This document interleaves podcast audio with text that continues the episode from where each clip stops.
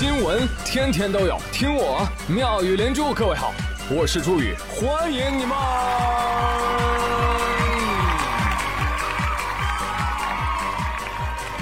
谢谢谢谢谢谢各位的收听啦！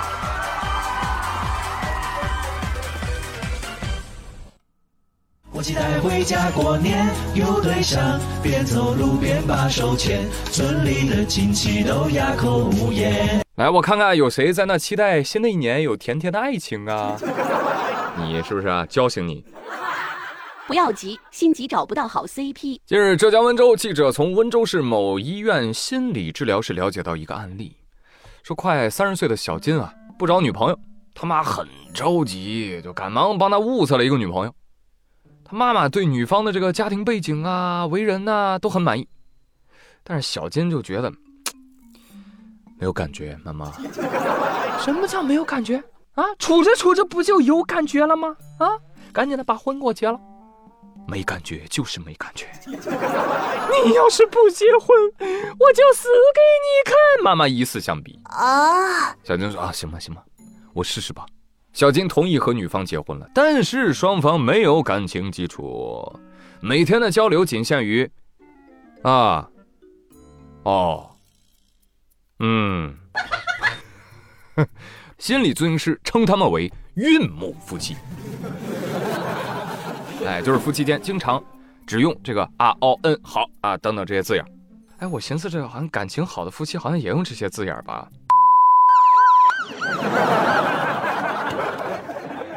这个心理咨询师表示啊，夫妻之间要建立相互理解的关系，沟通是一种情商，更是一种良性循环。你去观察一下啊，就交流的好的夫妻，一般感情都比较好的，因为良好的沟通可以加深两人的感情，这就形成了一个良性的循环。啊，你这每天见面交流就，啊，哦，嗯，这是什么？这是捧哏演员，这是多新鲜！但是我看这个新闻，我觉得很奇怪，啊，他好像一直在教育说年轻夫妻应该怎么相处。他有没有搞错啊？我觉得应该让妈妈看心理咨询师，那不要过度介入年轻人的婚恋，好不好？真的很神奇，在有些父母的眼中，啊，离婚都比未婚强。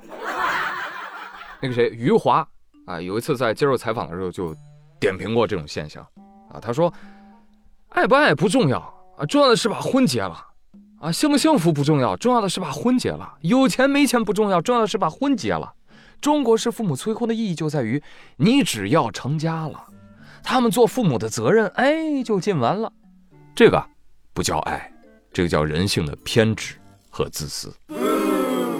望周知啊，望周知。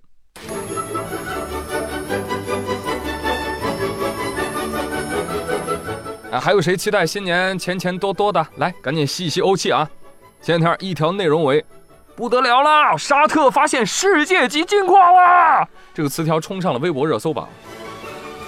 我看了一下，就是沙特矿业宣布，在现有的曼苏拉马萨拉金矿附近一百多公里范围内，发现了潜在大型的高品位金矿。至于有多少黄金储量呢？不多，也就七百万盎司，呃，大约两百吨吧。网上吹说啊，价值五十万亿，都他妈没上过学呀！两百吨黄金，也就价值个一千亿而已了，小矿小矿。哎，但这确实啊，也让本就富裕的沙特是不堪重负啊！油矿挖完有宝石，宝石挖完有黄金，嘿嘿，老天爷追着喂饭饭呢！给我吃，给我！这样有什么好处啊？没有什么好处的，人生就失去了奋斗的意义。知道吧？永远无法体会到你辛辛苦苦忙碌一个月之后拿到三千块钱工资之后的喜悦心情。整个人长此以往，那是会迷茫的。哎，所以大家不要太嫉妒。他们有丰富的矿产资源，我们有什么？我们有丰富的人力资源啊，是吧？人一多，哎，就可以卷起来。人一多，物种多样性的优势也就越大。哎，就那些笑死你的赚钱新闻就越多。来，去跟大家讲一讲。呃，一月十号，有一个网友发出了一段学生家长与班主任的录音。音频显示啊，说学生在教室桌子趴着午休，要收费。啥？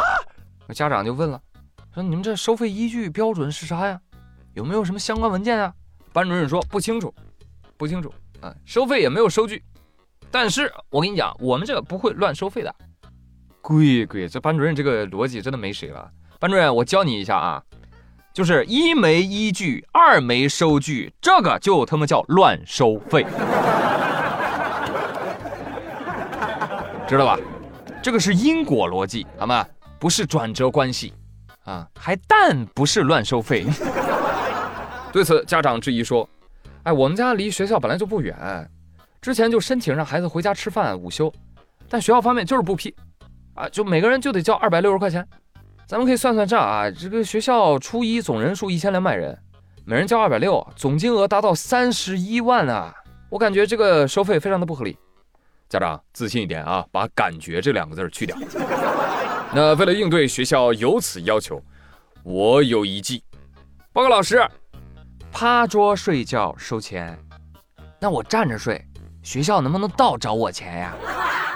啊，不能啊，不能的话，咱们包年费能不能便宜点呀？如果实在不想缴费的话，可以先让我们看一分钟广告再睡吗？独门秘制黑药丸，专治老风湿。你说这个破学校啊，你但凡说是托管费，我都觉得你至少尊重了我的智商。但是趴在桌子上睡觉，你就要收费，太可太可怕了。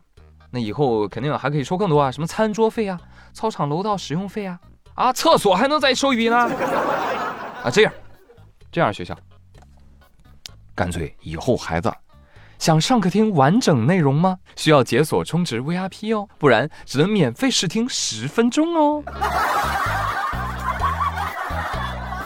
哎呀，这一般。哪还是学生啊啊，分明就是质子啊，就是家长的软肋呀。当义务教育变成一门生意的时候，味道就变了。嗯，我们都说啊，君子爱财，取之有道。这个道是什么意思啊？是方法，是途径，是记忆，是规律啊，但不是盗窃啊，大兄弟啊。最近山东安丘。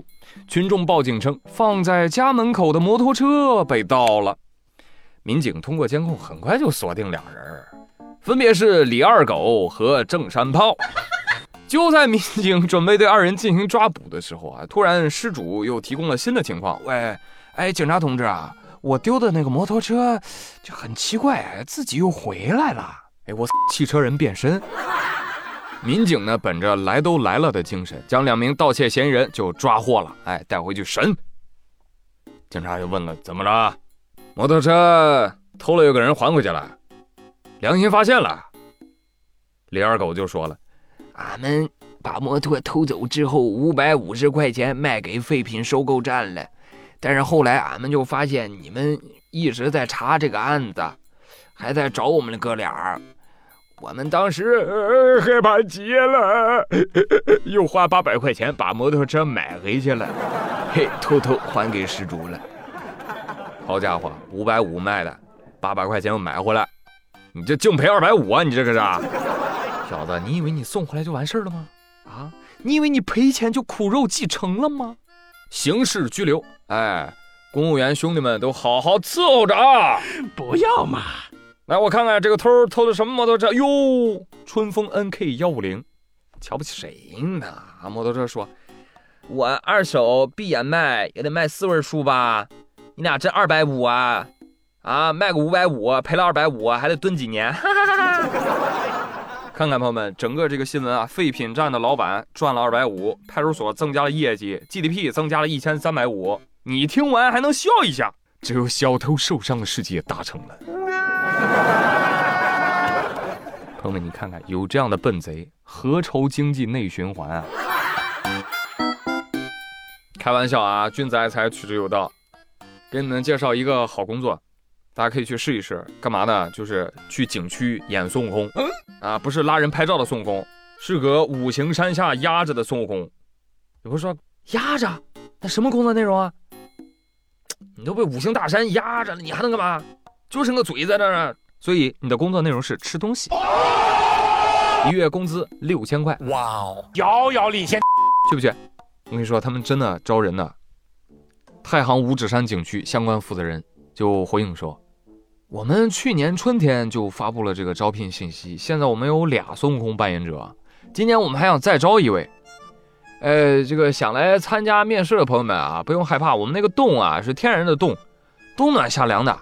我们在这个洞外修饰了一下，啊，洞里在冬天还会放些小电暖气什么的，所以不用害怕啊，不用害怕。”哎呦我天，怎么能不怕呢？一会儿一根香蕉，一会儿一个橘子，这天下来都不带停的，这不容易得糖尿病吗？快给大圣打胰岛素，快！救命啊！朋友们，你现在知道为什么已经有两个孙悟空了，他们还在招人了吧？本来啊，应该是有三个孙悟空，那个其中有个孙悟空呢，吃成猪八戒了。